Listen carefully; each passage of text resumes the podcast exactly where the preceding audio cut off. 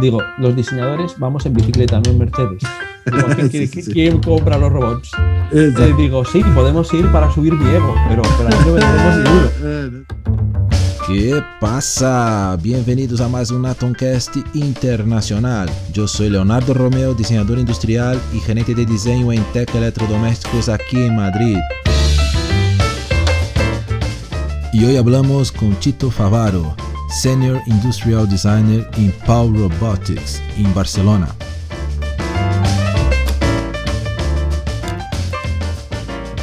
Eh, metro 65. Espérate, espérate, ya estamos adelantando la cosa. ¿eh? Empezamos. Ah, vale. empezamos. No, no, ya, ya ahí ya, ya entramos en la charla y ya estamos, mira, hacemos No. una cosa, como siempre hago ¿Qué? con, con, los, con los invitados. Eh, háblame un poco de Chito Favaro, o sea, hable un poco su, su, su jornada hasta, hasta hoy, muy, muy, a ver, de la forma que, que prefieras. Y ahí, ahí seguimos la charla de una forma. Muy rápido, joder. No, no, no, no, no tiene que ser rápido. Ahí tú hablas un poco Ah. su, su, su histórico ahí. Pues, ¿quién? bueno, pues mira, yo nada, Leo, gracias por, por, por, por, por ponerme aquí, joder, Gracias a ti, contigo, gracias a ti. que la verdad que es- esto es como que te entreviste Jordi Évole casi, ¿no? Porque eh, el famoso eres tú, no yo. Entonces- no, no, no. está- Tú sabes que soy tu guay. fan. Soy tu fan. No, no. Y al final, eh, siempre lo pienso y, y- y lo sigo pensando. Soy el- un niño de un pueblo pequeño que se llama, el pueblo se llama Campello, que se sentaba en la escalera del- de, la, de, la, de la biblioteca a leer novelas de ciencia ficción y hoy diseña robots humanoides. Muy bien. Y, y he tenido la suerte de poder dedicarme al diseño, me ha costado casi 15 años y, en esos 15 años pues he podido dar, eh, pertenecer a un grupo de investigación en una universidad, eh, trabajar haciendo prototipos de tecnología en A+, eh, trabajar con empresas que hacen diseño de moda con mm, complementos y demás y, y, um, y- y pasar por multinacionales ¿no? que te dan una experiencia rodadísima, que es donde te conocí a ti, Leo, y que, y que, Claro. que te curte.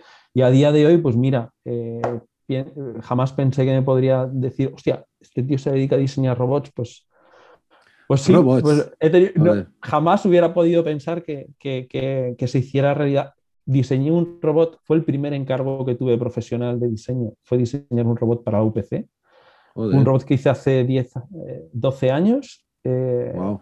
que se hicieron dos, y pensé, bueno, el sueño cumplido, ahora me puedo ir a hacer neveras.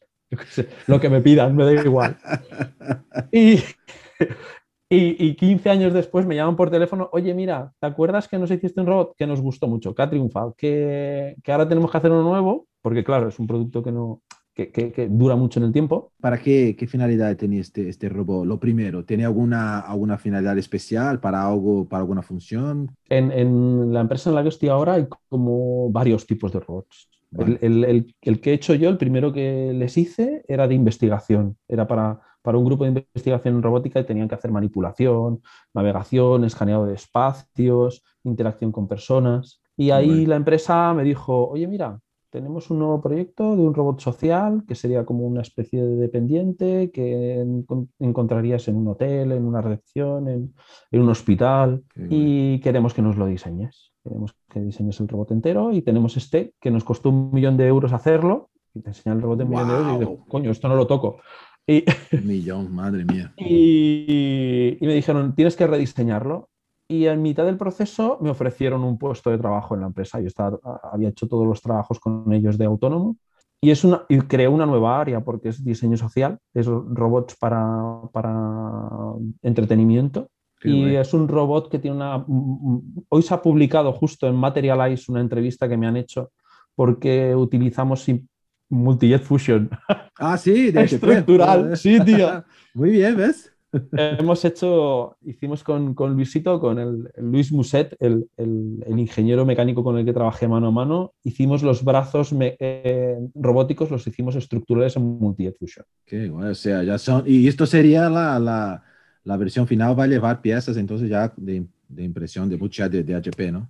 Sí, sí, sí, sí, y, y ya está pensado para que sea así. Y entonces, nada. Y, en el, el, y luego hay otro tipo de robots. El, básicamente ARI, que es el, el que hemos diseñado ahora, es un robot social, pero luego también hay robots de estocaje. Tenemos eh, una cosa súper creativa que le ponen el nombre a los ingenieros, Stockbot, Stockbot, ok, vale. que hace stock, que, lo, que, lo, que por ejemplo lo tiene de Decathlon y es un robot que va por todos los pasillos de, de, Singapur, eh, escaneando todo el producto que hay en, toda la distribución de Asia. Y, también recorre los productos, se necesita. ¿Cómo, Creo que Amazon tiene un sistema algo así también, ¿no? En su, en su, Amazon utiliza bases y, utiliza localizaciones de RFID, que son... Ah, vale. Y, este es un robot móvil que, que, mm, reconoce el espacio, evita a las personas y al mismo tiempo es dinámico, con lo cual si tú mueves algo en el stock también lo detecta. Entonces va con una base de datos. Está guay, está guay, mola.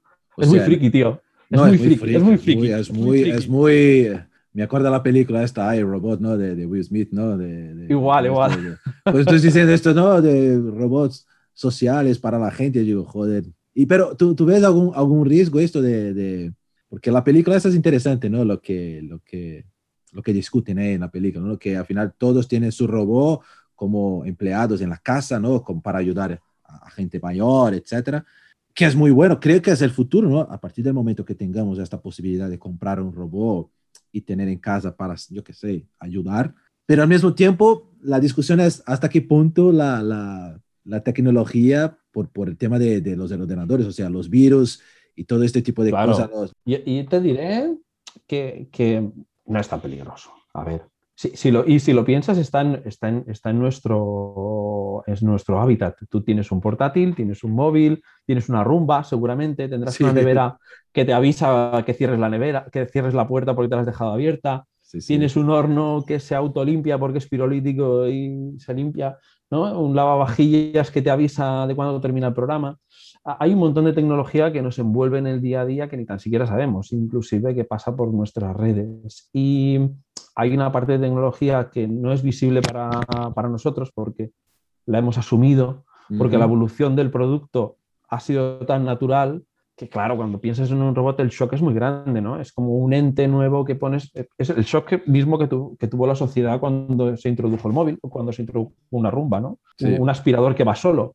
Y con un robot pasa exactamente lo mismo. al final son inteligentes hasta donde somos capaces de hacerlos inteligentes. Claro, el razonamiento humano es muy diferente del razonamiento de programación, ¿no? Entonces, la programación puede llegar hasta, unos, hasta los límites hasta donde el hardware también le permita, ¿no? Y, ahí es un poco una relación entre qué tengo que sea físico y qué tengo que sea una inteligencia como Siri, ¿no? O como Alexa, que les preguntas algo y te responde, ¿no? Te responde porque tiene una base de datos inmensa en red y entonces comprende o, o asocia palabras, asocia hashtags pero no pueden razonar como razona una persona. Es imposible, todavía estamos a años luz de estar ahí, ¿no? Pero sí que pueden aprender, ¿no? Que pueden ir con tiempo, ir como una inteligencia, inteligencia artificial, o sea, que vas ahí con claro. Y, y, hay aprendizajes, un aprendizaje es como un niño pequeño, ¿no? Aprender a moverse por el espacio en el que está. Pues un robot es igual, es ineficiente el primer día y al cabo de tres semanas, cuando ha escaneado una y mil veces todo el espacio, es más fácil que, que, se encuentre, ¿no? Ahora, por ejemplo, el, el otro día es que estoy en un lugar en el que son muy frikis, tío. Son Han presentado un concurso, un, una un grupo de los compañeros que tengo de software, de software eh, se han presentado un concurso de la NASA y han quedado entre los tres finalistas del mundo o los, o los cinco finalistas del mundo y, y, han programado cómo iría el rover para la NASA en, en, en, gravedad cero en Marte. Entonces, claro, él, estaba hablando con uno de ellos y David Fernández, un, un chico que es que es quien hace todo el, GUI, eh, la programación del GUI, del, la, gestión del software con el que controlas la información que hay en el robot y lo que hace el robot, ¿no? Este chico programa esto y él había programado cómo un robot se localiza en el espacio, en, un lugar cualquiera. Claro, la Tierra es infinita. Cuando, estás en Marte, ¿cómo sabes que no te has perdido? Exacto. no tienes un punto. No tienes una referencia, claro. Claro, no tienes una referencia. Entonces me decía, dice, pues a lo loco, tío. O sea, escanear, escanear, escanear, escanear y esperar no perderme. Si pierdo la referencia, volver a escanear hasta encontrar una referencia que he perdido, ¿no? Entonces, imagínate que si están en, este nivel en, la NASA como para, para seguir ahí hacia adelante con, algo tan loco como eso, Sí, los robots son inteligentes, pero estamos nosotros mucho más avanzados con los robots. Claro, claro. Como, como creadores estamos ahí por delante. Ellos, claro, después con la información que, que, se, que se va dando, que se va añadiendo, tiene más rapidez, ¿no? Porque al final hacen la, toda la, la lectura de, de, forma, ¿no? En, segundos o menos. Claro, yo, yo ahora te estoy hablando como si yo fuera un ingeniero. Yo no soy ingeniero. ¿Ves? Soy ¿Ves como... industrial. Sí, ya está, ¿ves? Ya no ah, eres más lo mismo. antes, cuando, antes de empezar la entrevista me decía, somos medio artistas, medio tal. Digo, pues sí, en la empresa hay alguno y me dice, ¿cómo estás artista? Digo, eh, encantado, estoy ahí con mi moodboard, claro, claro. que hay, eh, los colores, el, las referencias, el, eh, qué es lo que ha sacado tal marca que me haya gustado de cómo han tratado la luz o el, o el material o tal. Sí, sí. Y, y, lo voy aplicando en los robots. Y claro, estos hacían los robots blancos y negros, tío. Y yo les decía, pero ¿cómo sois tan horteras, tío? Blanco y negro, ¿esto qué, qué, qué, es esto? Hay tantos otros colores, ¿no? Hay tantos, la gama es tan impresionante. Y el primer robot, el Ari, lo, les dije, ¿cuántos colores de blanco creéis que existen? la, la, paleta RAL y le digo, no, digo, vamos a hacerla de blanco marfil. Que no de blanco, y, y les decía, digo, que no, que no de blanco hueso. Vale que es, es distinto. Que, que, no de blanco nuclear, como el que tenéis ahora, que no de blanco brillante, de blanco mate, ¿no? que no de blanco granulado. Y, y yo creo que esos matices, que, lo, que, es lo que hace que un producto parezca más cálido, que, te, sí. que quiebre esa aceptación emocional, ¿no? Ese, eh, yo creo que el, el, hablamos del diseño caliente, ¿no? Cuando, cuando dices, bueno, esto enseguida comprendo que es el quiero saber, quiero descubrirlo, ¿no? Y hay algo que es intrínseco del producto que te, que te acompaña, ¿no? A quererlo descubrir. Claro, no, esto ya buscamos pensaba, en productos, ya se busca esto en productos que son, por, por hablar, productos entre comillas normales, ¿no? Claro. Si vas a hablar de un robot que, eh, que ya es una, una forma representada de un, un, humano, ¿no? Que se intenta llegar en general cerca, no sé, en tu caso creo que se parece también como humano, ¿no? Tiene un, una forma... Sí. Entonces, claro... Tiene las proporciones de mi mujer, eso lo digas a. Ah, sí. ¿Ves? ¿Ves? Qué bien, qué bien. Pero Ana justo mide un metro sesenta y digo, vamos a hacerla de un metro sesenta y cinco. Ya, ya está, ya tienes una... ya tengo una buena referencia. ¿Ves? ¿Ves? ¿Ves? No, y además por ser un robot, o sea, es aún más importante el tema de, de calidez, ¿no? De dejar mucho sí. más más cerca para que la gente empiece a tener una otra visión y no quedar con miedo, ¿no? Pensar que esto claro. no es una máquina, es algo mucho más, ¿no? Y una, una cosa guay es que les haces, por ejemplo, como en, desde el mundo del diseño al final te, te, nutres de las humanidades, ¿no? Yo recuerdo que cogí una pirámide de iconicidad y les puse el robot más robótico que conozco, eh, Johnny 5 de cortocircuito, como buen friki de ciencia vale, ficción. Vale, vale. Les puse a, a un, un robot muy icono a Blender de Futurama y les Blender, puse en la... Claro, sí, claro tío. y en la otra esquina de la pirámide les puse a un robot de Blade Runner. Les dije, ¿dónde queréis que estemos en la pirámide? Sí. ¿Estamos cerca de entre Blender y Blade Runner o estamos entre Blender y, y cortocircuito? ¿Dónde queremos estar? ¿No? Porque claro. tú te puedes imaginar un robot que sea como una persona real, puedes imaginarte que sea un robot como muy redondito. Sí, sí, muy, muy robot old, old style, ¿no? Un robot claro. vintage, retro. O, o, o algo súper mecánico en plan Daft Punk eh, a sí, tope. Sí. Y, y, claro, tienes que situar primero a, a el encargo.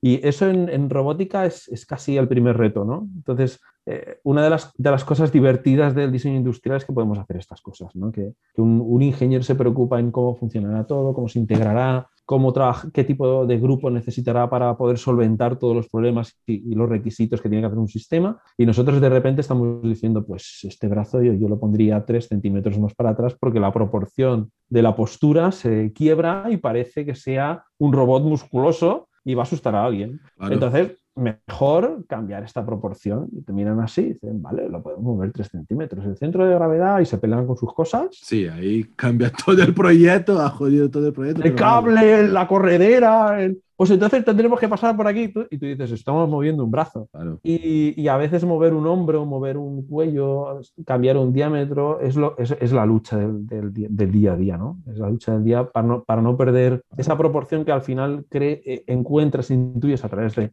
de referencias, de dibujos, de, de, intentos, de maquetas, de prototipos. Que es un punto que, claro, todavía no hablamos de su, cuando te conocí en AGP, era tu, tu gran expertise, o sea, tú eres un chico de ergonomía, o sea, es un Sí. es el mago, el mago de la ergonomía, que joder, nos daba clases ahí cuando hablamos de esto. Joder, Sí, qué sí. tiempos. Ves, ves. No, y es verdad que para al final todo lo que se hace en un robot estás ahí siempre sacando todas las, todo su, su, su conocimiento, me lo imagino. Sí, en- la, la verdad que en, en- en una parte de la ergonomía, ahí le debo mucho a, a- a un maestro que tuve, el Jordi Mañá, que es un otro, otro gran diseñador muy desconocido y fue el primer diseñador español que, que tuvo un título VEDA en, Sí. en Europa. Fue el primer diseñador industrial del BCD que viajó a Rusia en 1960, cuando los rusos hacían una ventana y esa ventana servía para todo el país. El tío se fue allí a un congreso de diseño industrial a explicar lo que hacíamos aquí con Pegaso, por ejemplo, una empresa de... Y este hombre un día, siendo profesor, me dijo, yo creo que tú me puedes ayudar. Podemos colaborar y podemos ha- hacer cosas.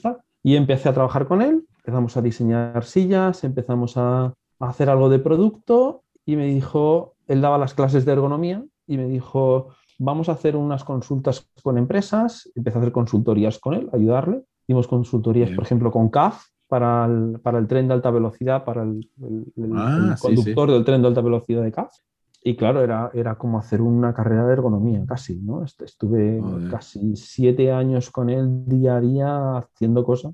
Y, y, claro, un momento en el que profesionalmente Jordi me dijo, esto tienes que ponerlo en valor, ¿no? O sea, a- y yo le decía, ¿pero qué pongo? O sea, que, que doy clases de ergonomía, pongo que, ¿qué tal? Me dice, lo encontra- encontrarás la manera, ¿no? Vale. Y de repente salió la oportunidad de HP. HP, por ejemplo, lo puso en valor. Eh, antes era, era- yo era más un técnico consultor, ¿no? Oye, tenemos que poner esto, este puesto de trabajo y cómo distribuimos en este producto o, o en este puesto de trabajo las cosas, ¿no? Y de repente un producto grande como es una impresora de gran formato, ¿no? Pues también se encuentra que en la arquitectura necesita esa, Sí o sí necesita. racionalizar, ¿no? Claro, o sea, la proporción de un- una persona con estatura baja, pequeña, que entra en cualquier lugar, a una persona muy obesa, grande, de dos metros, que necesita tener Claro. el mismo acceso que la otra, más ni menos, y viceversa, ¿no? Sí, y sí. tienes que llevar eso a, a- a no contarle a nadie la historia de que tú te estás montando y decir, creo que la mejor decisión. Como- bien, bien. Llegas allí con el papá, buenos días, sí, sí, sí, y nadie sabe todo, todo el curro que hay detrás. Y la verdad que era una suerte, tío. Yo me sentía un afortunado allí, un, un eterno falsante, porque pensaba, digo, estoy haciendo algo que me encanta y me están pagando por hacerlo. Y encima acuerdo con gente. joder, yo entraba al ID Lab y os veía a vosotros ahí con las impresoras haciendo las cosas y pensaba, estos tíos molan mucho. O me iba a NACAR y pensaba, joder, esto es un gustazo, tío. No, pero al final es cada uno en su, es lo que tú comentabas, cada uno en su, con su expertise, o sea, hay, todos son buenos, claro, cada uno en su, no digo en su área, porque al final todos están en diseño, pero cada uno Sí. tiene seguramente un, un skill muy fuerte en algún... Es verdad, que si están, si están ahí es porque alguna cosa buena tienen. Lo que puede Ah. pasar es que esté en algún momento haciendo algo que, que no es su área de más expertise, pero Claro. seguramente ahí la gente, creo que todos son así, ¿no? Al final, Sí, es que hay gente que, sí, es que hay gente que todavía tarda para encontrar su camino. Sí, esto, esto es una suerte, tío. Yo, yo no sé cuándo tú, te, por ejemplo, por ejemplo, cuando descubriste que tú querías ser diseñador industrial. Ah, joder, bueno. Ahora te joder, pregunto ahora yo, ves, ves, pregunta al ves, no, entrevistador, ¿eh? Yo, a ver, siempre me ha gustado el tema de, de- de dibujos, de hacer dibujos desde pequeño.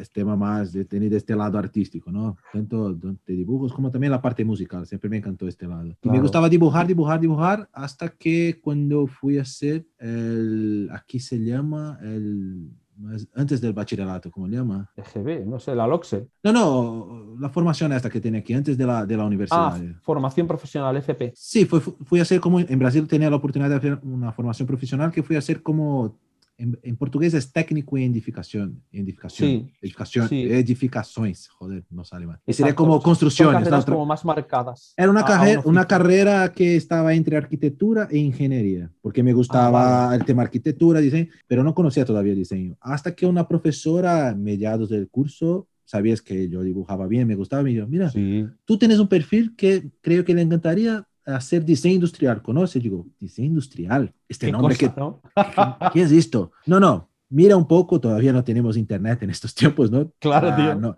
estamos hablando de 96, 96, 95, algo ahí. Porque tú eres de mi quinta, tú eres del 78, 77. 9, 9, 9. 79, yo soy del 78, claro. ¿Ves? ¿Ves? Estamos ahí. Claro, yo, Y- cuando le, yo le- también, igual, lo mismo, tío, lo mismo. Y ahí fui, fui a investigar un poco, me encantó la área y ahí, claro, cuando fui para... Es verdad que la primera tentativa en la universidad fui, seguí con arquitectura, no sé por qué tenía un poco de miedo, porque es, es una área un poco... Arquitectura es una que todo conoce y diseño industrial Sí. estaba ahí. Hasta que en un momento mi madre, porque para convencer a mi madre de hacer diseño tardó un poco porque tampoco... Y después que convencí a mi madre, fui a hacer el, el- el vestibular ahí, la- los, los exámenes ahí en la universidad, fui por arquitectura y mi madre, joder, tío, pero me has convencido a hacer una cosa y ahora va a otra. Y después, como no fui bien en el, primera, en el primer examen, en la segunda intentativa ya fui con diseño industrial y, y, joder, me encantó, me encantó. Ahí era, era la área que, que quería, o sea, tanto cuando empecé el curso y después cuando empecé a trabajar, aún, aún más, aún más. Claro. Y ya empecé con electrodomésticos, mi, una beca en BSH ahí. Era un Sí. becario, fue primero, mi primer trabajo de diseño, ya con, con guay. electrodomésticos. Y nunca me lo imaginé haciendo electrodomésticos, nunca, no era mi sueño. A ver, no Guay. sabía qué quería hacer, es verdad. No, me gustaba coches, pero no era un, un friki por coches. Entonces sabía que no podía trabajar con coches porque tiene que ser muy friki para, para entrar en, en automación. Sí, sí. Y electrodomésticos ha salido y vale, vamos ahí. Y Qué hasta guay, hoy tío. estoy ahí. Bueno, ahora tú no, ya, ya he dado mi entrevista. Te diré, tío, que somos bastante parecidos en, en- en- en lo mismo. Yo sabía que quería, claro, en, en un pueblo pequeño, en el año también 95 o 96, tú está, eh, tu pueblo es en Cataluña. Y el, el pueblo este está en, en Alicante. En, Cam- Ah, es Alicante, es verdad, tú no es. Ah, no, es, vale, no vale. es ni Cataluña, es, es- es Vale. el- en la comunidad valenciana, en Alicante, Ujú. un pueblo de pescadores de menos de 50.000 habitantes. Que por imagínate. cierto, ahí no se habla catalán, se habla valenciano, ¿no? se habla valenciano. Dejar muy claro que son idiomas totalmente distintos. Para la gente de Brasil, investigar porque son muy distintos.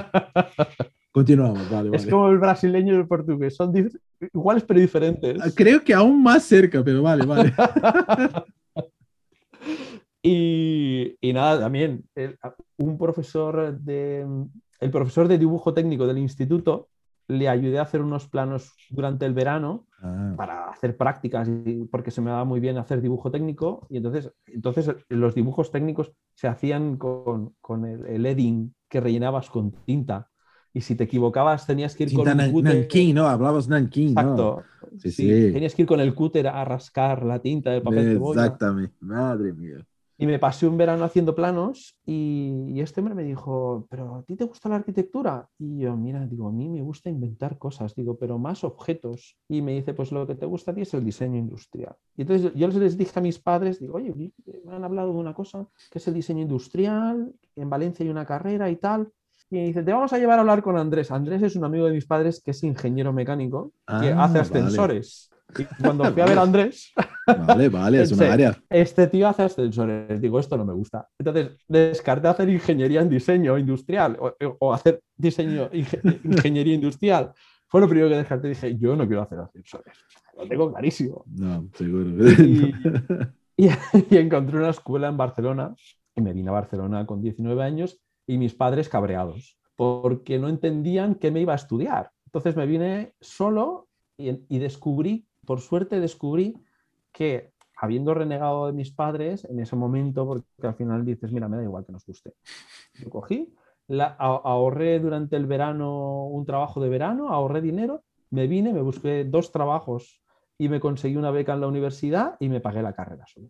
Qué guay. Y, Muy bien. y, luego mis padres, cuando tuve algún apuro, me ayudaron siempre, como todos los padres ayudan a Claro, hijos porque claro, les quieren Claro, y faltaría más. ¿no? Es importante, es pero, importante. pero fui la oveja negra de la familia durante años, porque nadie entendía qué coño estaba haciendo, porque cuando en los años 90 decías a alguien que querías estudiar diseño industrial y querías inventar cosas, te decían, ¿pero qué vas a querer inventar tú?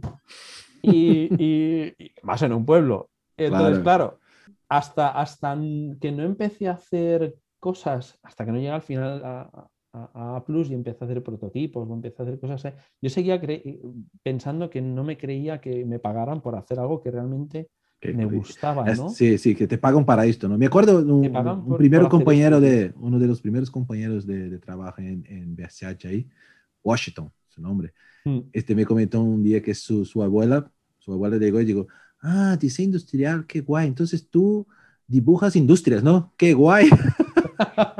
Porque claro, es un nombre en portugués, raro, es, es la traducción literal, o sea, es de- diseño industrial.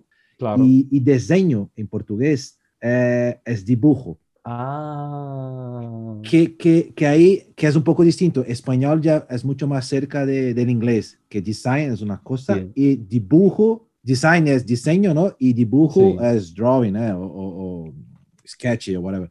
Y en portugués es la misma palabra, diseño. Entonces, claro, la traducción no fue bien hecha. Es verdad que muchos Ya. cursos ahora ya ponen el nombre de design, design, industrial design, graphic design.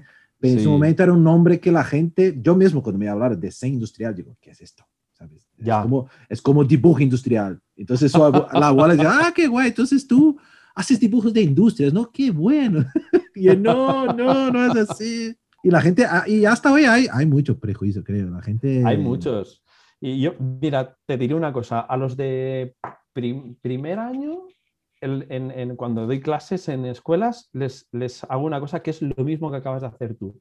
Les digo, ¿qué, qué, cuál es la etimología de la palabra diseño? En castellano, Vale. en eh, latín, en inglés y en catalán. Por eso estamos en Cataluña, ¿no? Entonces, y, y les digo, diseño es, eh, del, del es, es dar forma, vale. dar una forma, ¿no? Sí, sí. Sin embargo, en, en- en- en- en inglés es design, es como crear el signo Sí, o dar un signo. dar un signo. ¿no? Muy bien. Y, y en, catalán es muy gracioso porque es diseño, diseño es sensatez. Ah, vale, no sabía de eso. Yo sabía de la palabra, pero no sabía que la... la... Hacer la sensatez, ¿no? Entonces al final es como la transformación de un signo, ¿no? La transformación de Muy una bien. madera en, en una, en una silla de Gerrit Rietveld, ¿no? Muy bien. Que, que es como transformar algo en, en algo que tiene una historia, tiene un sentido, tiene una connotación, tiene un Sí, sí. pensamiento y tiene, tiene una resolución que se convierte en un icono, ¿no? Y que transforma la vida de las personas, ¿no? Y- y Joder, qué buena definición. Esta me gustó esta definición de, de todas. Esto, esto también es muy friki, pero me encanta. Qué bonito. No, no voy a grabar porque ya estoy grabando, ya, ya lo tenemos. Ah, bueno. Es- no, pero es siempre una discusión. La gente, Sí. a- a- a- creo que ya está mucho mejor, es verdad, hoy en día, la, la Sí. mucha gente. Pero ahora creo que se, lo que pasa, creo que con diseño ahora el, el prejuicio es un poco distinto. En el pasado no se sabía que era diseño. Design, Exacto. La gente, yo me acuerdo en Brasil principalmente, claro, el tema de mucha, no es todo que toda la gente que habla inglés, entonces tú ibas a cualquier empresa y la gente, mira, tu nombre, vale, Leonardo, Eh, departamento, design. Y, y me acuerdo que la, la gente iba escribiendo y, y el design ponía D, E y, y- alguna una, serpiente. Ah, wow, ¿por qué no sé escribir? Y hoy la gente sabe, joder, diseño, design, claro, design, esto que hacen los Ujú. coches, no sé qué. Pero ahora también tiene el punto que la gente piensa que hacemos solo la parte, bueno, la, la cáscara, ¿no? Esto de la Sí. cáscara, ¿no? Hacemos la cáscara bonita y esto es el trabajo de diseño y ya está. Que no es Claro. solo. O sea, hoy creo que, bueno, hoy no, siempre ha sido, pero hoy creo que el, el reto de nosotros es que la gente entienda que somos mucho, es verdad que hacemos la cáscara sí o sí, Sí. styling es parte Sí. de, de un proyecto y es una necesidad básica de Totalmente. cualquier proyecto, porque que, que hablaba con un amigo, tiene su función, porque hay gente, yo estoy haciendo proyectos con nórdicos que están ahí diciendo, no, es que diseño es solo función. Y digo, no, no, no, diseño es No. función, seguramente la función viene antes de todo, ¿no? Exacto. Pero la parte de styling, la parte que, que, que va a agregar alguna belleza en su producto, es función, función de, de llamar la atención, de vender más o Sí. de, o yo qué sé, o de quedar guay en su, en su Sí. environment, ¿no? Y, y la gente todavía cree que eh, ahora es un nuevo reto de, de que la gente entienda que Sí. somos mucho más que hacedores de cáscara, ¿no? Totalmente. A- Además, a- a- yo creo que hay un gran desconocimiento de, del- de la metodología, ¿no? O sea, al Sí. final no, no te levantas un día y dices, hostia, ahí se me ha ocurrido esto, pues lo dibujo y ya está hecho, ¿no? O sea, hay detrás todo un proceso de investigación de mercado, de comparación de materiales, de contraste de qué tecnología utilizas.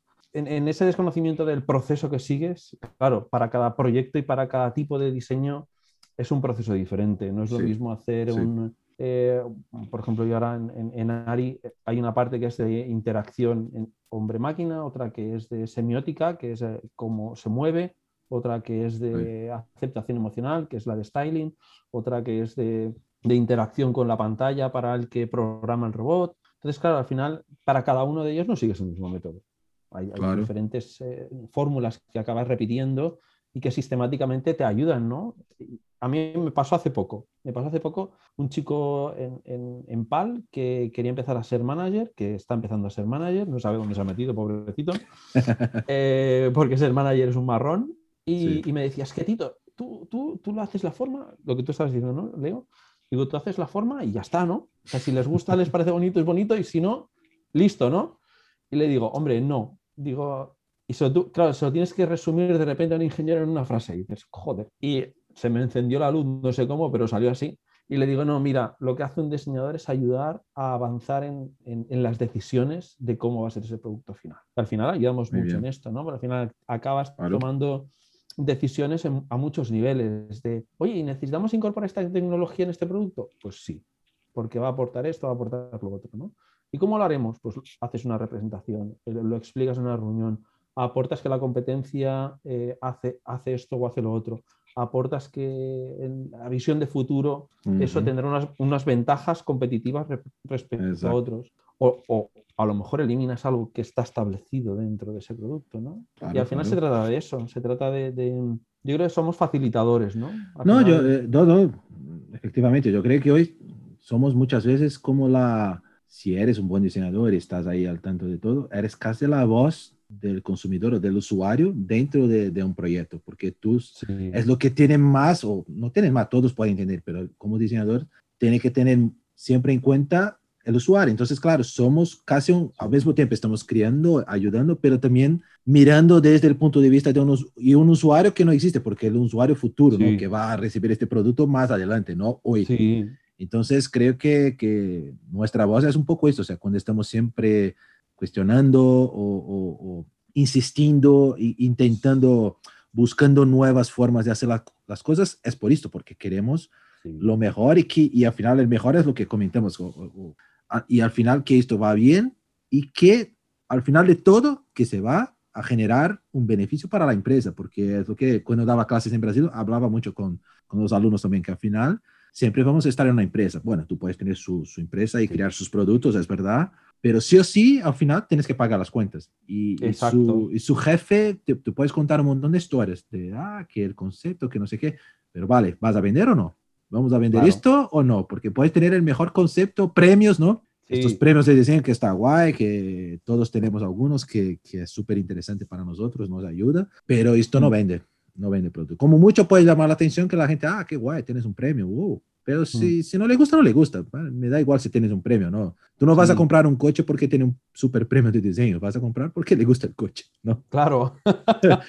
Eh, por precio también, por todo. A, a, mí me encanta esto que estás contando, porque la verdad es que es así. Yo, yo pasé por una crisis muy grande, ¿no? me imagino que como somos de la misma quinta, me imagino que igual, ¿no? Es un momento en, en, cuanto empiezas a, a, a, leer y a profundizar en la materia, ¿no? Y quitas esa capa superflua que también es la que más gozamos todos, que es la, la, del primer impacto, la visual, la del producto, la de styling, y empiezas a, ver todo lo que hay detrás de un producto y de las decisiones que hay detrás del producto. ¿no? Yo, recuerdo cuando empecé a leer a, Tomás Maldonado, a Bruno Munari, ¿no? empiezas ahí a profundizar, a profundizar. Y, a mí me tocó muy de cerca en, un grupo de investigación cuando decidí ser profesor al principio de la carrera de, de diseñador. Eh, me tocó todo el tema del cambio de pensamiento en sostenibilidad. ¿no? Entonces entré en un grupo en el que teníamos un biólogo, un ambientólogo, una persona de desarrollo local sostenible y claro, todo lo que hacíamos era pensando en cómo mejorar la vida de las personas y, la del planeta, ¿no? O sea, al final era como toda esa simbiosis se transformó en un compromiso. Y yo tuve como una crisis que en dos años fui incapaz de diseñar nada porque pensé, cualquier cosa que haga o va a matar un delfín o va a joder la tierra o va a contaminar no sé cuánto CO2, o le va, o tiene alérgenos para los niños, o tiene tal, o tiene y comprendí que todo nuestro trabajo tiene un impacto en la vida de las personas, a veces más positivo, a veces menos, menos positivo, eh, y comprender cómo minimizar daños en, todos los sentidos, ¿no? En el que cuando esperes encontrar encender algo, cuando esperes que saber si eso eh, se le ha agotado la batería, cuando esperes saber por dónde agarrarlo, cuando esperes saber descubrir algo que se supone que aparentemente no tiene que estar, pero está cuando lo buscas.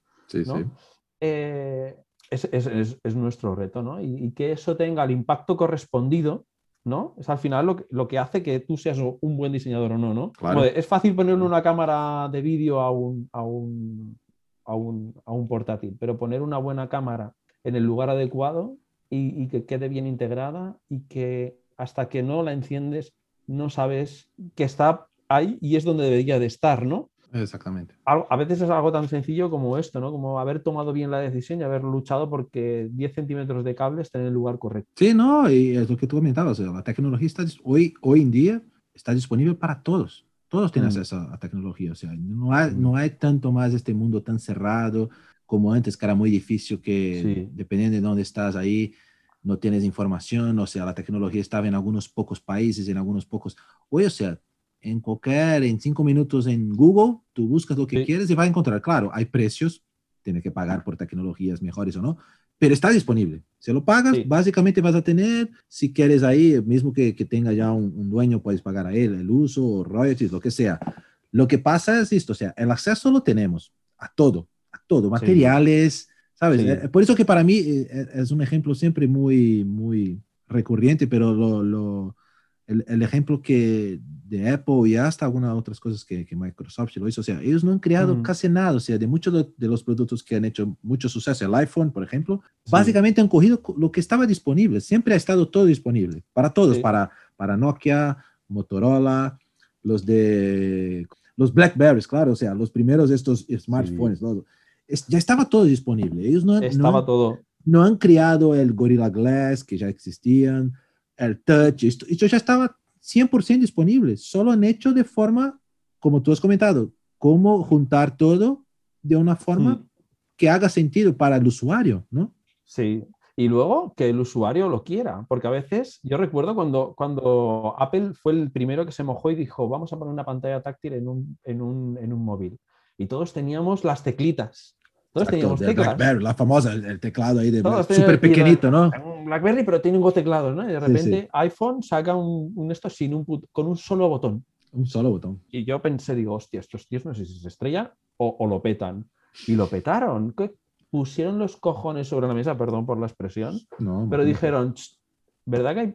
Y y en ese momento eran accesibles las pantallas táctiles. Sabíamos sí. que existían, no era una cosa democ- democráticamente, no estaba integrado en todos los lugares. ¿no? Claro, claro. Pero claro. lo democrático- estaba, estaba ahí, estaba ahí ya, ¿no? O sea, y, y- Pa- para el y- mundo de la- del móvil lo democratizó Apple, el- las pantallas táctiles, ojo, ¿no? Y lo ha dicho, ¿no? Y al final con, con, con los mismos cojones ha dicho, mira, y además de todo, este Motorola y Nokia, que tienes baterías que tardan siete días ahí, nosotros va a durar un día. Un día, mucho a dos. por culo. sí. Y es esto. Y, y- y- pero vas a tener, y a ver, tú tienes que dormir.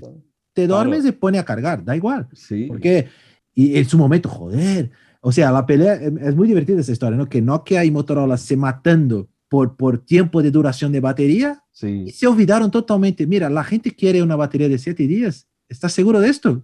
No, Claro. al final no.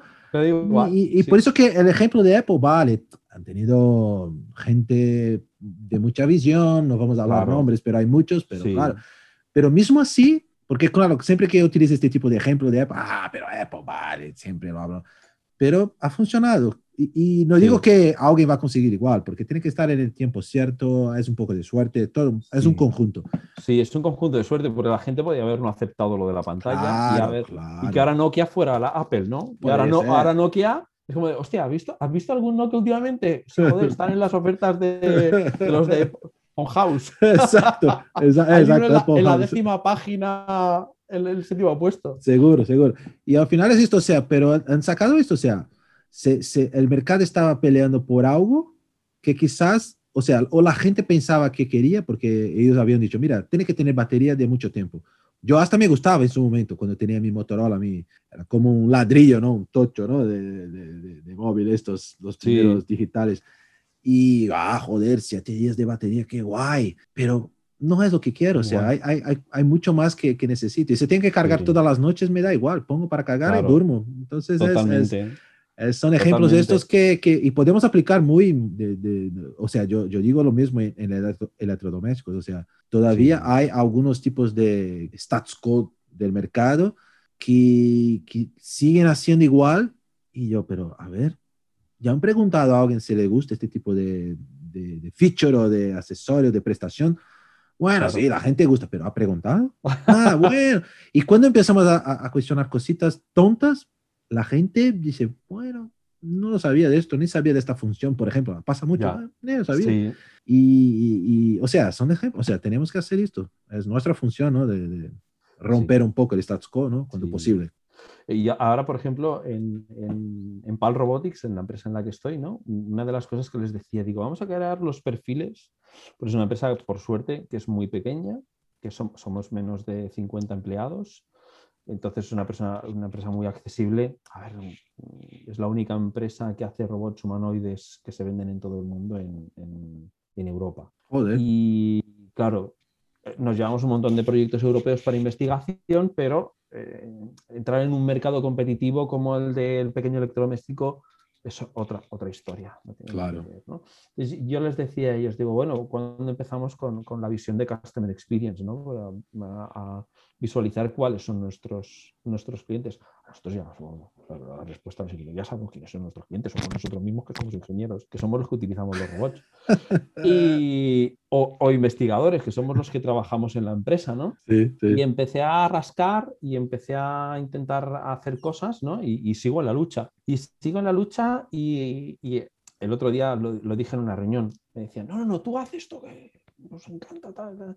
Digo, entonces, digo, no hacemos diseño de producto, hacemos diseño de ciencia ficción. Digo, una cosa es hacer styling y Claro. otra cosa es hacer diseño de, de ciencia ficción. Entonces, Sí. ahí entró toda la polémica que yo la considero muy importante de saber con quién tienes que hablar. ¿no? Yo les decía, no es lo mismo hablar, por ejemplo, con un perfil de eh, manager de un grupo de investigación que está preocupado por conseguir dinero para que el grupo pueda investigar, un lead de un grupo de investigadores que lo que quiere es, es, em, bueno, mm, que, la- que el dinero que le da al manager gestiona, ver a quién se lo da porque esa línea de investigación está acorde con la que él lleva. ¿no? Y luego el, el- el investigador Currelas, que está peleándose con el puto robot todos los días, y, y lo que quiere es que el robot hable con otra persona, o lo que quiere es que el robot coja una cosa y la ponga en otro sitio, o lo que quiere es que el robot no se pierda en un lugar, ¿no? Claro. Entonces, claro, las necesidades de cada uno son muy diferentes, ¿no? Y dices, ¿cuál es la persona clave? ¿Para, para quién tomo las decisiones, ¿no? ¿Quién es el, el target ahí, no? Claro, entonces para las decisiones económicas habla- hablamos con un manager. Para las decisiones de, de futures, de, de requerimientos mínimos, hablamos con un lead. Claro. Y para todo lo que son interficies, etcétera, etcétera, integraciones, hablamos con investigadores, porque cada perfil te aporta un valor, ¿no? Entonces al final a- a- a- es, un, es un conjunto de perfiles las que te- los que te permiten decir, bueno, eh, en un 70% las decisiones que vamos tomando están acordes con lo que nuestros clientes, que son fidedignos, eh, nos están pidiendo, ¿no? No estamos dando pasos Sí. de ciego. Esto Sí. te, te ayuda un poco a decir, bueno, cuando salgo a- al mercado con algo que ya me está funcionando y avanzo o cambio, y esos cambios no son un cambio a, lo loco, son cambios que, que- que al final eh, el Human Center Design te permite, ¿no? Te permite. Y, y además creo que a día de hoy hemos conseguido por- rascar mucho más, ¿no? No es una encuesta que envías por email, ¿no? Claro. te, sen- te puedes sentar con la gente, comentarlo, hablar los, el- los porqués, eh, comprender en qué lugar está trabajando, ¿no? Y no es lo mismo una universidad que una empresa de tecnología que, que un proyecto europeo que un- el gerente de un hotel que quiere poner un robot No, no, no. Es que lo, que, lo va, que lo va a manejar la recepcionista. O sea, son necesidades totalmente diferentes. Sí, Entonces, sí. claro, tienes, tienes que estar valorando para quién tomas cada decisión. Y eres, la- y eres la voz del robot, como tú decías, ¿no? Eres, eres la voz que defiende esa, esa idea que crees que es correcta. ¿no? Y por, Sí. por suerte, a día de hoy, creo que esa visión que nos, nos viene al diseño desde marketing, porque tiene sus orígenes en el marketing, todo, todo el análisis de mercado, de usuarios, todo esto se ha nutrido de, de- de los principios de marketing que querían conocer el mercado. ¿no? Y, y yo creo que en el mundo de diseño los hemos humanizado. ¿No? Ujú. Antes era como sí, el ente aquel que queremos convencer cuando está en la cola del supermercado. Y a- ahora no, claro. ahora nos sentamos, les miramos a los ojos y intentamos comprender si nos dicen la verdad o no. ¿no? Exacto. E intentamos rascar. Porque al final es esto también, ¿no? Ni siempre todas las preguntas que hacemos, ¿no? La, la respuesta, porque creo que comentaba con Cheno, o sea, tiene ya, desde que sale, tú preguntas algo y el usuario tiene, claro, hay, hay respuestas que podemos dar sin problemas, pero hay respuestas que creo que procesa un poco que hasta llegar a, a la salida de la boca, ¿no? La, la voz, ya has procesado algo y no estás hablando exactamente lo que estás pensando por, por vergüenza, no, porque la Sí. gente tiene vergüenza, o sea, hay Sí. productos que la gente no va a dar la, la, la pura verdad para un entrevistador que no sabes quién eres, ¿no? Entonces, es- creo que tú has hablado todo, o sea, tiene que mirar esos ojos y saber exactamente, o mirar sus acciones para entender, ¿no? Un shadow, un shadowing, ¿no? Para saber si la gente, cómo, cómo se porta, porque al final, en una entrevista ya estás en un, en un ambiente controlado, ¿no? Es distinto. Sí. Eh, Mira, eh, me encanta esto que, que has dicho y, y además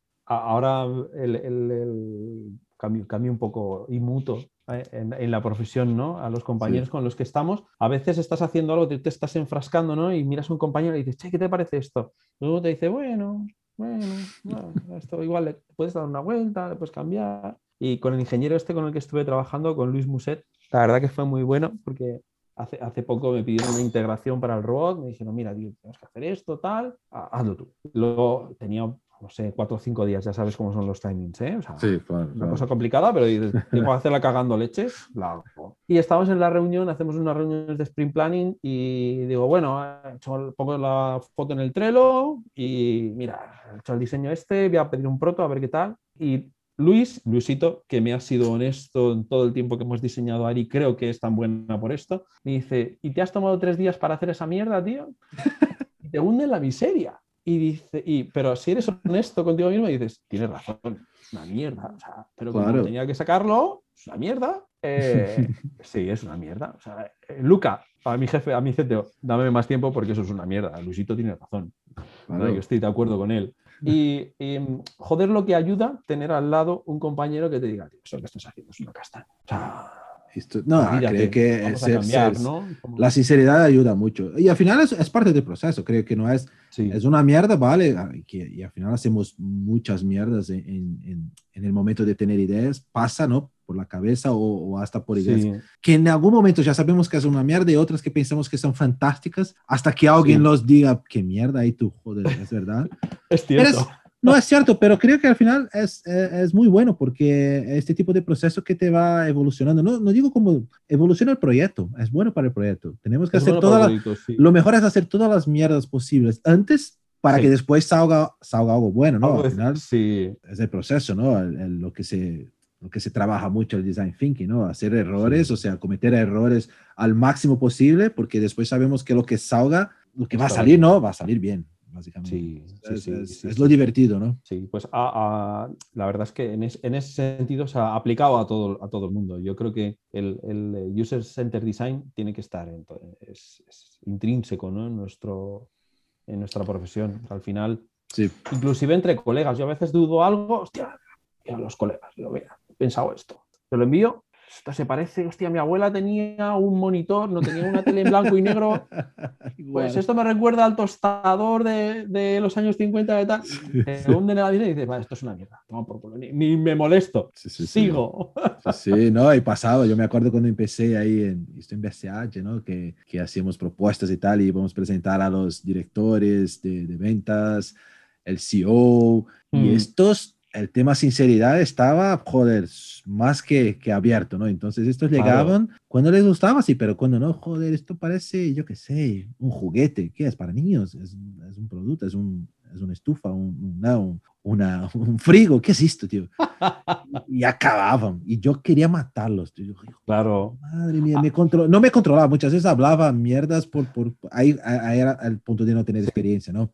Hoy al Claro. final, yo lo que intento, claro, tener eh, feedbacks es bueno, pero feedbacks buenos. Sí. O sea, vale, ¿por qué no le gusta? Me explico un poco porque tengo que entender. No pasa nada que, no Claro. me gu- que mi jefe no le guste mi, mi- mi- una propuesta, porque pasa por todo, o sea, somos, nuestra profesión es esto Claro. pero, que sí, por sí. Lo, pero que por lo menos me explique de alguna forma por qué no le gusta, porque si no, no, no puedo mejorar o no puedo Claro. evolucionar la, la idea. ¿no? Ah, no me gusta este color, pero has visto que hemos utilizado por esto, por esto, por eso. Sí, pero no me gusta. No, no, tío, no es así. Entendamos un poco la historia. Ahora, si tú tienes una razón que, ah, no, Leo, en este mercado tú vas a poner este tipo de icono de color y aquí por un tema cultural, es, ah, vale por ejemplo, ¿no? Claro. Entonces es, Pero es divertido, esto al final Es, es es- tal cual. Y además nadie te yo creo que nadie te prepara. En- en- cuando estudias, estás allí todo feliz y tienes tu tesoro, ¿sabes, tío? Tienes tu tesoro y dices, he parido esto esta Sí. noche y lo Sí. presento mañana Exacto. y no me lo va a dar, no va a caer. Y si, y si un profe te dice, pues esto no está bien y tienes que cambiar esto y buscaría otra línea, tú ofendido te vuelves a casa, este tío me tiene manía, esto no puede ser. Y, eh, y es, es una desgracia, pero o lo, lo- lo- lo que tú acab- acabas de decir, lo tienes que aprender con, con los palos de la vida. por- por- Efectivamente, en- en el día Efectivamente, no hay otra forma. Y, y- y lo que, y era un problema que yo tenía con, hasta con profesores, porque yo te- he tenido profesores que le gustaba todo. Hay profesores que, joder, Sí. encantado, qué guay, 10 para ti, Fantástico. 9 para ti, o sea, notas fantásticas. Y yo siempre me quedaba, pero joder, soy tan bueno así. Y llegaba en otros, que eran para mí los buenos profesores, que empezaba a mirar ahí propuestas en la pared, ¿no? Que llena la pared de, de sketch y tal. Y había uno que era muy bueno que llegó, llegaba en la gente y miraba así, ¿quién ha hecho esto? Y, y quedaba el silencio, porque tú no sabes si ha gustado o no. Y Claro. alguien al fondo levantaba la mano y yo, joder, mira, esto no voy a evaluar. Esto habla con el, con el otro profesor de, que, que da clases de, de cómo hacer un buen sketch y después tú vuelves aquí. Y ver, en este momento yo me quedaba acojonado. Digo, pero tío, Claro. Joder, tú eres un profesor, tienes que respetar a la gente. No, y creo que al final yo pensaba que no estaba respetando y estaba. Porque te Estaba. estaba diciendo, tío, tienes que hacer bien hecho. Si no, Sí. va a salir al mercado y, y- y- y el mercado te va a comer vivo, ¿no? Sí. Y, en realidad son los mejores estos, porque al final son los que son honestos contigo, Claro. porque saben que te vas a encontrar esto. El que te defiende en la, en la, en la escuela y te dice, "Ah, esto está genial, esto está fantástico, no te está preparando para la, la batalla ¿no? que te viene en el día a día. Que te diré, ¿eh? a mí me pone, a mí me encanta, que me den caña. Yo recuerdo un Claro. jefe de business que me vino un día y me dice, tío, tengo la sensación de que cada vez que nos reunimos contigo, te damos palos por todos los lados. Y digo, y para eso estamos, ¿no? O sea, es que al final ne- necesitas contrastar cada día, cada cosa, ¿no? Y yo creo que el día que no- sales de una reunión y está todo perfecto, algo mal has hecho, seguro. Sí, mm, siempre, siempre.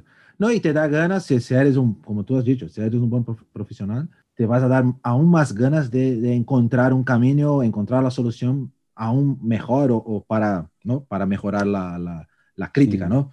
Entonces, para mí es esto, yo funciono mucho con esto también, o sea, las críticas en un primer momento tienes que absorber, tardas a veces ahí un día, tal, que para encontrar un poco la, Sí. para asimilar y pensar con la, ahí creo que la experiencia te va, te va dando este tiempo, ¿no? Pero después va con mucho más ganas hasta que la gente, joder, Leo, mira, finalmente nos ha entendido. Y esto es lo mejor, o sea, cuando consigues ganar a la gente que, que, que sabes que son difíciles, ¿no? Esta gente que es muy Sí. crítica, que son los que... Y te hace crecer al final, ¿no? No solo el producto, como, pero como profesional, ¿no? Creo que es esto Sí. la... la- Sí, sí, totalmente, totalmente cierto. guay, y guay. bueno, yo no, no me canso, la verdad, que, que yo creo que esa lucha es como la, salsa ¿no? que tenemos un poco, Sí. porque ah, que es diferente, ¿eh? Hay, hay como varias luchas, ¿no? Tienes la lucha de los proveedores, tienes la lucha de los técnicos, tienes la lucha de business, tienes... Y, al final, bueno, dices, "Bueno, es como una batalla, ¿no? Te sales allí al ruedo y venga, que el primero que venga, vamos a capear, ¿no? Genial, genial. Y, y nada, está, está, está- es, yo creo que es lo que nos da un poquito de, de- de Sí, salsa, no, no, no, a- no, no. a los diseñadores, el, el- el dar caña en este sentido. Perfecto. Pero tengo una última pregunta a ti. A ver, Para, pero muy sencillo, no, no es una, una pregunta, es más un, un consejo, porque como tú eres un, como ya había comentado, el mago de la ergonomía, y sé Bueno. que, la, y sé que la, la gente como yo, o mismo, bueno, muchos escuchan nuestro podcast tal, y la gente siempre está interesada porque es un tema siempre, ¿no? Que, que siempre sigue, sigue siendo im- importante, ¿no? ¿Y tú tienes alguna, alguna, algún consejo de, de libro o de web o de alguna cosa que la gente puede encontrar hoy en día? Porque yo me acuerdo que utilizaba un, a- Sí. en mi tiempo un libro este de, ¿cómo le llamaba? Creo que la- las, la, algo así, las, las dimensiones humanas en los espacios interiores. Era un libro que era un- Sí. una Biblia que me ese encantaba. no está mal, ese no está nada mal. Este no sigue siendo bueno. Después tenía uno Este de, de- creo que era uno de, de de Henry. Henry Dre- Dreyfus. Exacto, Este sigue siendo bueno también, lo Human, este también es muy bueno. este Human bueno. Factors in, in Design, ¿no? Algo así. Sí. Luego está Neufert también. Ah, muy bien, esto no conocía. Es, es- es- claro, cada uno hay que ponerlo, y es esto cuando la, la misma pregunta la respondo a mis alumnos, ¿no? Me dicen, ¿y qué cogemos, no? Para diseñar. eh, eh?". ¿Cuáles son las referencias humanas que tenemos que tener en cuenta? Claro, que es la, la Entonces, gran duda, ¿no? Claro, si nos basamos en los conceptos de ergonomía eh, puros, hablamos de antropometría. Antropometría es dimensión humana, Vale. que son las medidas humanas adaptadas a, a las necesidades de proximidad, de alcance, de visión, de mm, rango de, de movimiento as- asociado a, a todos esos datos, porque al final son datos, estaturas, longitud de brazos, Ajá. hasta dónde puedo abrir un brazo si Vale. soy, si hago ese gesto continuamente, ¿no? Eh, en antropometría hay, hay varios libros que son muy buenos, ¿no? Luego, claro, o sea, no hablamos solo de antropometría, hablamos de, de human factors, que es la palabra en ok. inglés que, que, Que que define toda la ergonomía. Hablamos de muchas más connotaciones, ¿no? Dentro de la ergonomía está la ergonomía ambiental, luego está la biomecánica, que son el análisis de todos los movimientos, que son las diferentes posturas que vamos teniendo, ¿no? ¿Qué Luego está la vamos haciendo? Vale, que está claro. asociada a, a- a la antropometría. ¿Cómo pones esa persona que mide o en, qué, en esa postura Vale. qué ángulos tiene, ¿no? Entonces yo te diría, para empezar, por lo más básico de todo, eh, hay como, tú has, dicho, has nombrado dos y hay un tercero, eh, está Henry Dreyfus, que es un Human Scale, que es un libro súper conocido, que tiene tres tomos, que a veces es complicado encontrarlo. Yo cuando, yo la edición que tengo la compré por eBay en una biblioteca que cerraba y, y- y tuve suerte de poder comprar los tres tomos por menos de 500, de 500 euros con, con los complementos y con todo pero también es un hueso. Hay, una, hay un, un libro resumen por ahí que tiene un CD ya con los maniquís también. Ah, vale, guay. Pero claro, eh, si los contextualizamos, por ejemplo, eh, está Henry Dreyfus. Henry Dreyfus pues, es de los años 50. Sí, La antropometría de los años 50 de- basada en el diseño de transportes. Entonces, todo lo que encontramos de Henry Dreyfus sale de bases de datos de militares, de enfermeras, de centros de salud, vale, claro, Eh, claro. Entonces, la- la- la- cómo se midió la población y dónde se sacaron eh, las medidas humanas sale de una población muy concreta, Claro, que es claro. americana en esos años 50. Entonces, todo lo que te encuentras vinculado a Dreyfus está vinculado a, Con a este, esto, ¿no? con este tipo físico, ¿no? Tiene so- solo, solo un tratado de los tres dedicados a cómo es la postura conduciendo un monovolumen, un superdeportivo, claro. un camión. Seguramente en Alemania sería un problema estas, estas dimensiones, ¿no? Para los alemanes. Claro, son, son o, o en, o en Ecuador, ¿no? O en Ecuador también, claro, también. Verdad, verdad. O en. Japón, que son Claro, que son más diferentes. bajitos, claro. sí. Si, si comparamos un caucásico con un asiático, Totalmente el- distinto. No, no tiene nada que ver. No, no. Otro, por ejemplo, que está muy bien, muy bien, muy bien, que yo siempre les digo a mis alumnos que lo utilicen de referencia, pero también hay que ponerlo en contexto, es, es eh, el tratado de Neufert, Vale. que es un, un tratado de arquitectura, que Neufert se dedicó a, a medir absolutamente todo, pero todo. Y, y puedes encontrar en el tratado de Neufert cómo la altura a la que tiene que estar el escalón de un autobús, eh, cómo tienen la- las divisiones Guau, que hay en un anfiteatro. Cuánto tiene que medir una bañera, cuánto mide un cuarto de baño, cuánto mide un armario, cuánto mide un coche, a qué distancia están Ah, las no, esto no conocía. Qué guay. ¿no? Midió absolutamente todo, todo, todo, todo, todo. Todo, Qué todo guay. lo que encuentras en una ciudad, en un hábitat, en, en- en un espacio público. Genial. Entonces, un arquitecto que hizo un trabajo brutal. En la Universidad de Navarra tienen Vale. todas las ediciones de Neufert, porque es una Hostia. universidad de arquitectura. Yo tuve Vale. la suerte de poder ir a dar unas clases allí de ergonomía y claro, fui a, fui a- fui a manos a tocarme yo mismo con los Claro. libros allí, ¿no? Las ediciones buenas. Claro, hay que poner a Neufert en su contexto. Neufert era un arquitecto que trabajaba para el gobierno nazi y todas las dimensiones que utilizó, cuando las utilizó, hizo segregación étnica. Vale, vale. Bueno, Entonces, claro, hace sentido. eh, tienes que tener en cuenta que solo están los eh, caucásicos, rubios, de ojos azules y Sí. altos, alemanes, y Claro. toda la segregación humana que había detrás no se tuvo en cuenta. Entonces, claro, el percentil alto de Neufert Es, es totalmente. poco tiene que ver con el de Dreyfus y el Sí. de Dreyfus poco tiene que ver con el japonés. Y, y esto pasa. eh, Un libro más actual es el que tú comentabas, Las dimensiones humanas en los, en los espacios interiores. Joder, que esto salen ya utilizaba hace 20 años más. utiliza hace 20 años, Joder, sí, sí. pero, pero fue un hombre que se llama Sir, Sir Francis Galton, un hombre que Vale. estandarizó cómo medir a las personas Sí. y cómo crear bases de datos internacionales. Y claro, ese libro ya no está dentro de la historia de las necesidades en aquel momento, Ok, como las que ya tuvo está un Dreyfus. poco- O sea, tienes 20 años, pero es mucho más moderno que los otros. Claro, Dreyfus lo hizo para quién? Para la industria americana. Sí, sí, sí, en su momento. Neufer lo hizo para el gobierno nazi, para decir Ok. cómo estandarizar las ciudades futuras, Genial. ¿no? Sí, Y sí. sin embargo, el libro que tú tienes, este de los espacios interiores, está basado en los principios de, de- de Galton, está basado en, en tener tablas antropométricas de, de poblaciones humanas con rangos de, de edad. Con ese libro ya haces un montón. Vale, no, no, está bien, es, es un poco lo que Haces quería, porque Si, si apuras más, ha- haces, haces ya el trabajo que hace un ergónomo. Vas a las normativas técnicas y en las normativas técnicas, claro, pues tienes eh, las tablas antropométricas actualizadas, y tienes bases de datos que puedes descargar y te sacan la proporción de los maniquíes. sí, sí, sí. Y entonces, claro, ahí ya pues, te tienes que enfrascar, te tienes que, que friquitizar y empezar a leer las normativas, que yo lo hice, con Claro. el HP lo hacía y me, Sí, me sí. encantaba también. Es una cosa Sí. rara, porque me No, gusta dibujar, pero ahí, pero claro, me gusta ver esto, se, pero... entra, se entra en la área ya con profundidad y claro, ahí tienes que Claro. ser mucho más, tienes que, que entrar con, con todo ahí, no, no puedes. a- al final lo único que quieres es estar seguro que las dimensiones de estatura y de proporción humana que estás teniendo en cuenta para ponerlo en una postura son las correctas. Sí, Y que cuando haces el primer prototipo y le preguntes a alguien si eso funciona, si está bien y le funciona o no le funciona, o, o- o entra bien la mano en un, en un handle o, está a una buena altura para poderlo ver, si le da Vale. el reflejo de una luz, claro, eh, ahí es donde se divide un poco la- el tipo de ergonomía. Tienes la Sí. eh, ergonomía